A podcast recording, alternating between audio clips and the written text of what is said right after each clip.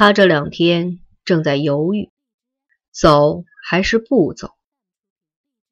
他是个画家，解放以前就很有名气了，特别是在东南亚的侨胞中，他的画是人们争相收藏的热门货。全国解放时，他不顾人们的劝说，带着两个儿子留在大陆。而老婆却带着女儿去了香港。解放以后，他曾经振奋过，但是政治像潮水一样，一个浪峰接着又是低谷。每一次被共产党鼓舞起来的热情，很快又被共产党发动的运动浇灭了。文化大革命则使他产生了彻底的绝望感。他已经老了，他的事业再也经不起岁月的蹉跎了。走吧，向南，偷渡港澳。每次下定决心要走，都使他心酸落泪。他舍不得祖国的山川美景，舍不得温馨的故土，更舍不得那么多关心他、爱护他的亲朋故旧。离开祖国。事业也就彻底完结了。家已经被抄了几次，自己用毕生心血和全部家私收藏的字画精品，被胡乱的堆放在潮湿的小南屋里，屋门还上了锁，贴了封条。幸运的是，自己准备的那笔路费还安放在院内的青砖下面。数目不多，但是偷渡港澳用来买路是足够了。上半夜，红卫兵又来翻腾了一次，刚走，下半夜又来了一波。这次一共是两个人，手里都拿着刀。我这家已经被抄过十八次了，连老鼠洞都捅过几次，你们还来干什么？老画家气愤地说：“他们抄他的，我们抄我们的。你们可不能撬那个锁呀！门上有封条，你们开了封，我可吃罪不起呀！我们也有封条，他们可以贴，我们也可以贴。这年头，谁都是齐天大圣。你们手脚轻点那些都是古画。我们不稀罕这些破画，我们要找钱。”你们是什么红卫兵？简直就是强盗！老头儿眼力不错，我们就是强盗。那你们滚出去！滚！可以，给了钱立刻就走。我是穷画家，没钱。那好吧，我们要往这些画上撒尿了。别，千万别！我老头求求你们了。那就快拿钱。第二天，老画家把在大学里闹革命的两个儿子招回家，父子三人商量了一天，哭了一天，最后下了决心走。路费少了五百元，老画家从小南屋里捡出一个画轴，叹了口气说：“拿它买路吧。”王兴敏不吃不喝不哭。只是看书和睡觉，三天了。第四天，崔元朝来看他，发现他瘦下去一圈。崔元朝似乎也瘦了，眼窝黑黑的。刚一进门，他就哭了。兴敏，我家也被抄了。昨天晚上，机关造反派来了好多人，整整折腾了一宿。是吗？你爸爸不是革命的老干部吗？怎么也被革了命？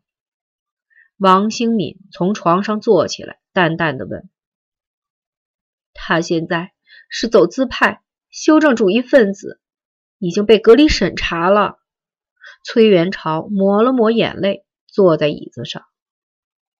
王兴敏给他倒了杯水，没再说话。两个人都沉默着，没有什么可说的。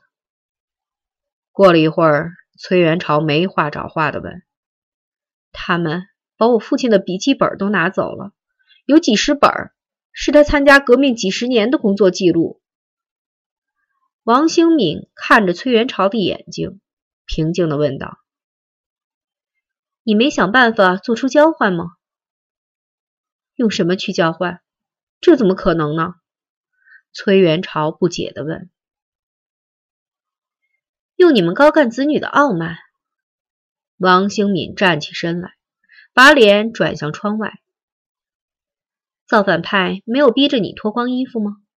当着许多男人和女人的面，其实你的裸体应该更好看，更有交换价值，金枝玉叶嘛。他稍微停顿了一下，努力使自己的情绪平静下来，又接着说：“你们在抄我家的时候，逼着我这样做。”我遵命了，就为了一些字画，一些打算献给国家的字画。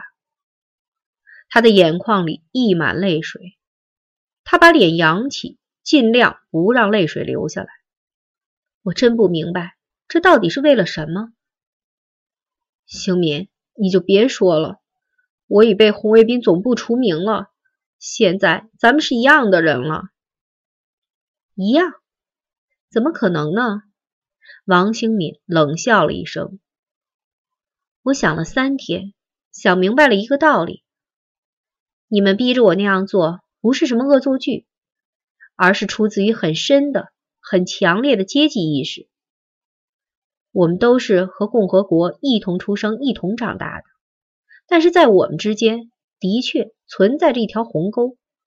这条沟是上一辈人留下的，我们这一代人很难填平它。又坐了一会儿，崔元朝要走了。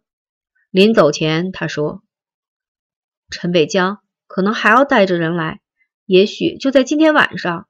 兴敏，你躲一躲吧。”“我不躲，衣服都被扒光过了，我还怕什么？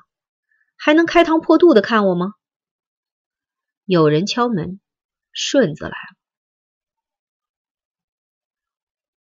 一九六六年九月初的一个午夜，在北京市少年宫的一间会议室里，正在召开一个极秘密的红卫兵干部会议。会议的参加者仅限于各学校红卫兵的主要领袖。会议召集人是个颇有政治家风度的年轻人。据传闻，运动开始以后，他一直与上面保持着密切的联系。他的很多想法和建议都是直接来自于上面。他压低嗓音向与会者报告了当前局势。在中央文革的指示下，市民阶层迅速的走上了造反舞台。他们矛头向上，表面文章是造党内走资派的反，实质上是要打倒共产党的所有老干部，向共产党夺权。从此。中国历史上最残酷、最复杂、阵线最混乱的一场阶级搏杀开始了。令人费解的是，斗争的双方都是共产党人，所以如何判断这场斗争的性质，就成了问题的关键。我看，无非是两种情况：或者是共产党内部的反党集团，以中央文革小组为代表，操纵和利用了群众的某种情绪。进行的一场反党阴谋活动，或者是党的领导干部真的变修了，按照社会变革的辩证法，成为了继续革命的对象。对斗争性质的不同理解，将成为不同立场的分水岭。何去何从，诸位只能自行选择。我要提醒大家的是，老人家在这场斗争中已经做出了选择。他亲手发动，支持了文化大革命，而且夺走资派的权，改朝换代，恐怕是文革最本质的动机。当然，党内及党的最高层一定会有人做出完全相反的选择，一个被打倒了，另一个接替上去，斗争会持续几十年、上百年，一直到在中国实现了共产主义。诸位好自为之。去他妈的！什么阶级斗争，什么继续革命，统统是扯淡。陈北江生硬地拒绝了刘南征要用汽车送他回校的好意，独自骑着自行车离开少年宫，向后海方向慢慢地骑着。现在他有许多问题需要认真地想一想。他真恨，恨这个世界上所有的人，他们是一群蝇营狗苟的流氓，没有头脑，没有廉耻，只知私利。就像一大堆混了群的蚂蚁，互相争杀、吞噬，而毫无目的性。他们需要领袖，需要纪律，需要统治，自己就是担负这种历史使命的统治者。他不崇拜毛泽东，那个人太浪漫，太多农民式的民主意识。陈北江想，如果自己能取得他那种权威地位。一定要以绝对的个人意志统治世界，别的一切人都必须绝对服从。陈北江来到景山后街时，已是凌晨三点钟。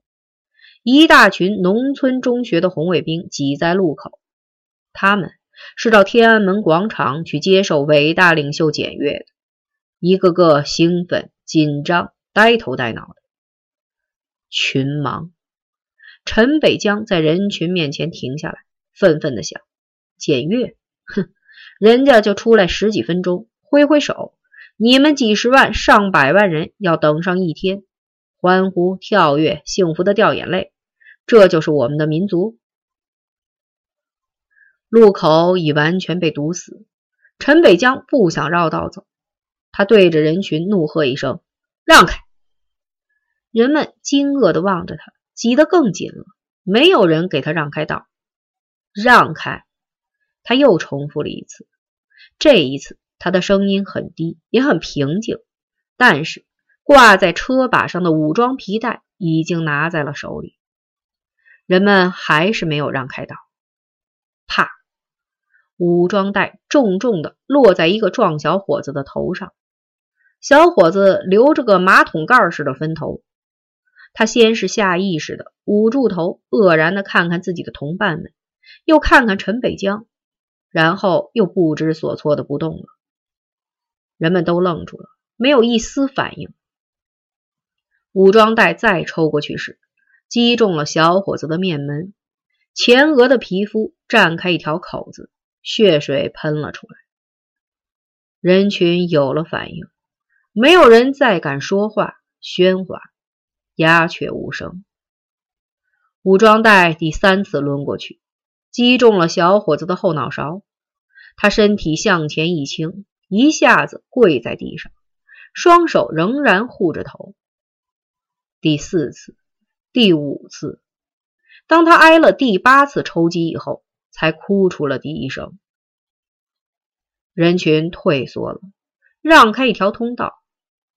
陈北江平静地捋了一下耳边散乱了的秀发，缓缓地推车从人群中走了过去。在他的身后，没有人说一句话。第二天，陈北江决定释放关押在学校里的全部流氓小偷。政治形势的发展使红卫兵再也没有精力承担这部分社会责任了。释放以前，他要逐个的再审一次。第一个人被带进来了，他是北城地区小有名气的玩主。他仰着脸，梗着脖子，一副宁死不屈的劲头。陈北江也没问话，狠狠的一皮带抽在他的脸上。以后还玩不玩了？他问。玩，他答。又是一皮带，鼻子破了，流出了血。还玩玩，皮带劈头盖脸的抽过去。十分钟后，陈北江才气喘吁吁的住了手。还玩吗？玩。好吧，你回家去吧。实在改不了，那就玩吧。第二个人是南城地区著名的佛爷，他一进门立刻就下跪磕头，还用手狠狠的抽自己的嘴巴。赌咒发誓的说：“以后再也不敢长第三只手。”惹得围观的红卫兵们都大笑起来。陈北江也笑了，他很和气的对佛爷说：“这些日子多有得罪了，请你包涵吧。不打不相识，以后咱们就是朋友了。以后要是有用得着兄弟的地方，大姐您就尽管发话，我两肋插刀。”最后一个被带进来的是个圈子。这时已是深夜，审问者只剩下陈北江一个人。小姑娘才十四岁，怯生生的一步一步挪进门，浑身直哆嗦。